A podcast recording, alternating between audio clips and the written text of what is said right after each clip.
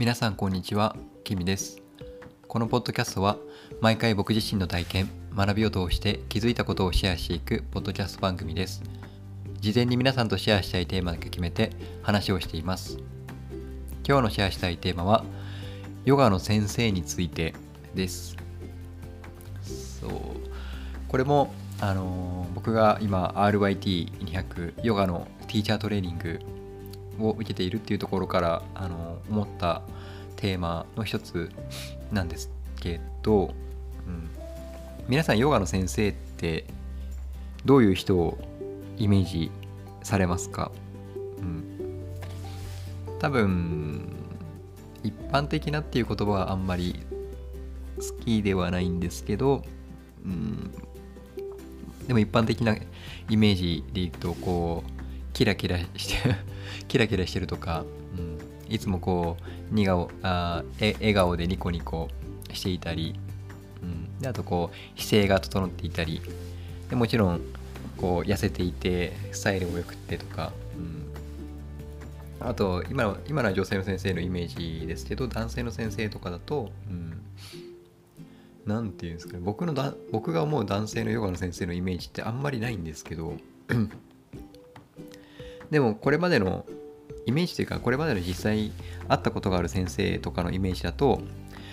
なんかこう哲学とかそのヨガの歴史とか解剖学とか、うん、なんかそういうところにとても精通している方が多いなっていう、うん、イメージであとはやっぱりこう男性なのでこう力強さがあったりとかそのヨガのアンサラとかやるときもですね、うん、でもそれ以外は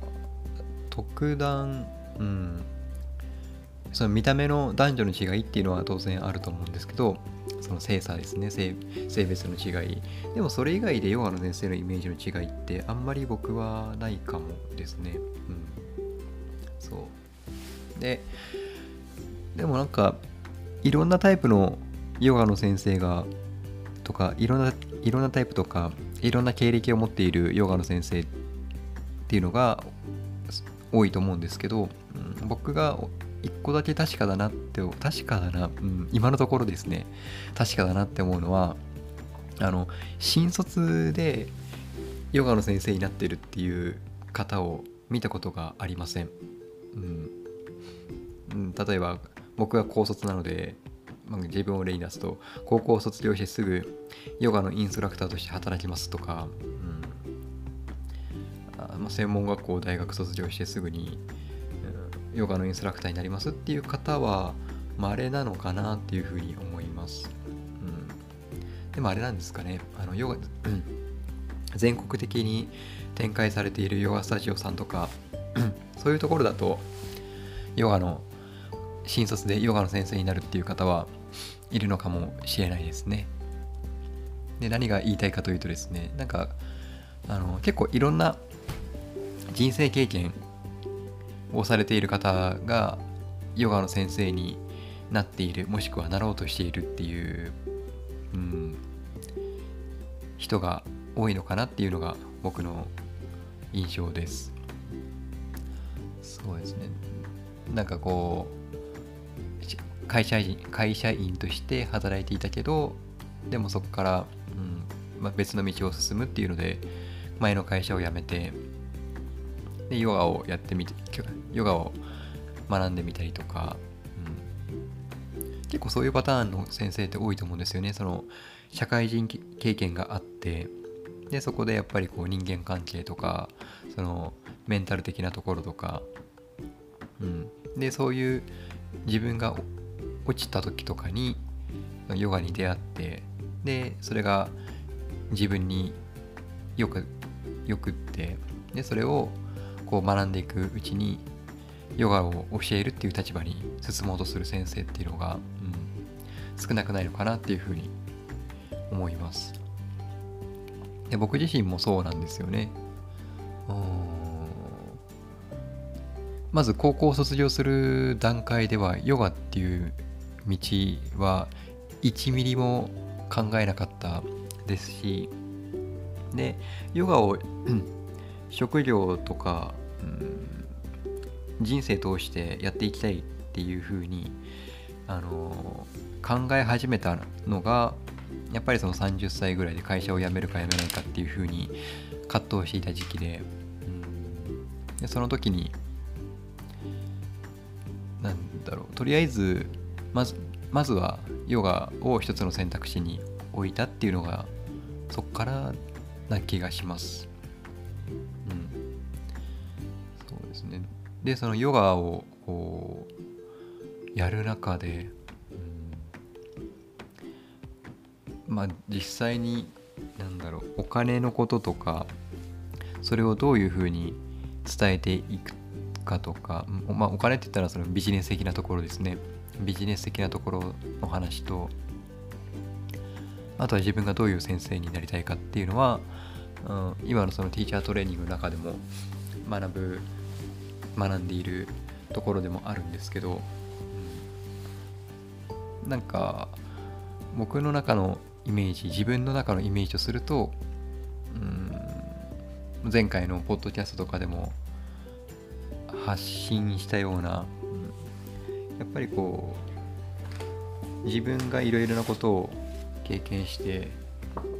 でヨガの考え方とかっていうのが自分の中でマッチしたっていうのもあるので、